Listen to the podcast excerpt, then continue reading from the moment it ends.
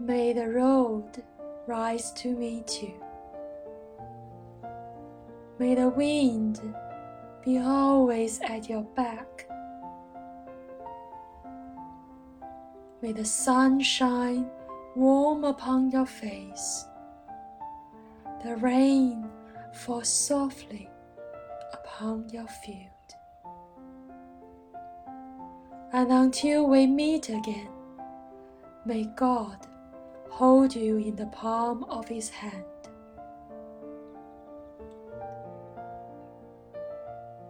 May God be with you and bless you. May you see your children's children. May you be poor in misfortune, rich in blessing. May you know nothing but happiness from this day forward.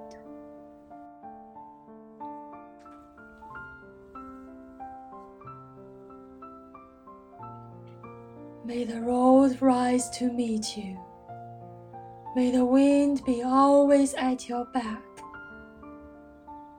May the warm rays of sun fall upon your home. And may the hand of a friend always be near. May green be the grass you walk on. May blue be the skies above you.